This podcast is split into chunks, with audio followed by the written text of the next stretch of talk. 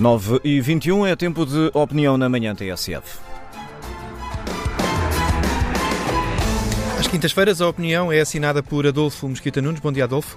Queres tratar do tema do vírus do momento no planeta, mas na perspectiva da informação, do excesso de informação ou da escassez de informação? Bom, eu penso que ontem o lapso da Ministra da Saúde recomendando isolamento e que depois foi desmentida pela Direção-Geral da Saúde mostra bem a absoluta desadequação da comunicação pública do Estado português nesta matéria num tempo de alarmismo, justificado ou injustificado, não, não se sabe, eh, em que não há espaço para amadorismos nem para improvisos. As entidades públicas, os representantes públicos e oficiais deviam estar todos a repetir a mesma coisa, com as mesmas palavras, para que a mensagem passe e passe de forma a informar as pessoas. E os meios que estão a ser utilizados para passar essa informação estão completamente fora do nosso tempo e estão desadequados. Hoje as pessoas informam-se nas redes sociais, hoje as pessoas informam-se na internet, informam-se com a televisão, com os jornais e com a rádio, mas nas redes sociais, e aí não há informação a circular e a passar de forma eficaz. Os comunicados oficiais são com certeza importantes, são com certeza relevantes, mas não chegam para chegar às pessoas passe uh, o pleonasmo. Era preciso vídeos, era preciso live stream, era preciso que houvesse mais declarações e mais fáceis, era preciso vídeos explicativos com gráficos para que as pessoas de facto pudessem informar-se e não se alarmarem. O alarmismo é quase sempre fruto da desinformação ou da falta de informação. E ao não estar onde devia estar, isto é, ao não estar onde as pessoas se informam, o espaço que fica é para a desinformação ou para o excesso de informação.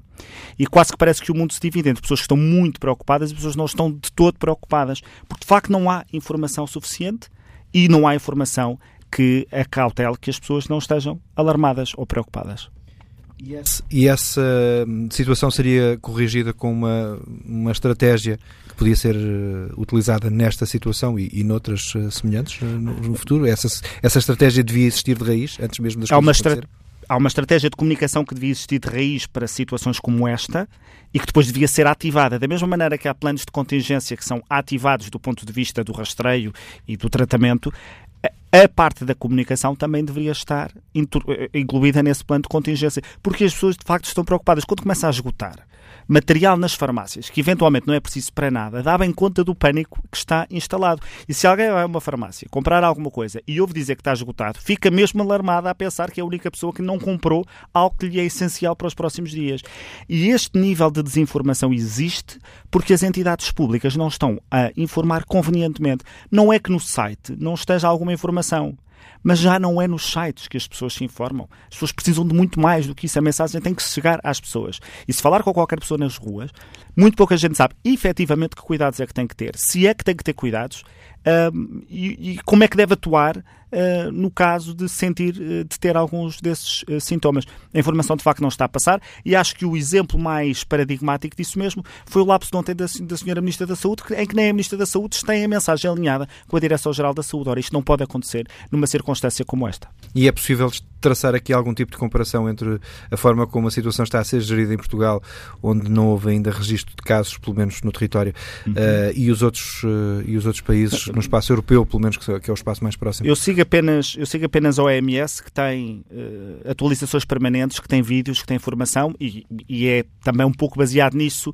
que, que falo, mas é baseado como consumidor em que procurei eu próprio essa informação e ela está, de alguma maneira, é preciso algumas cascas de cebola para lá chegar. Ora, eu consigo ir ao site da Direção-Geral de Saúde, eu consigo uh, ver o, o comunicado que lá está e consigo perceber algumas das coisas que lá estão, mas muita gente nem sequer sabe chegar ao site da Direção-Geral de Saúde e está nas redes sociais a ver aquilo que as fake news estão a dizer e os sites de desinformação estão a dizer.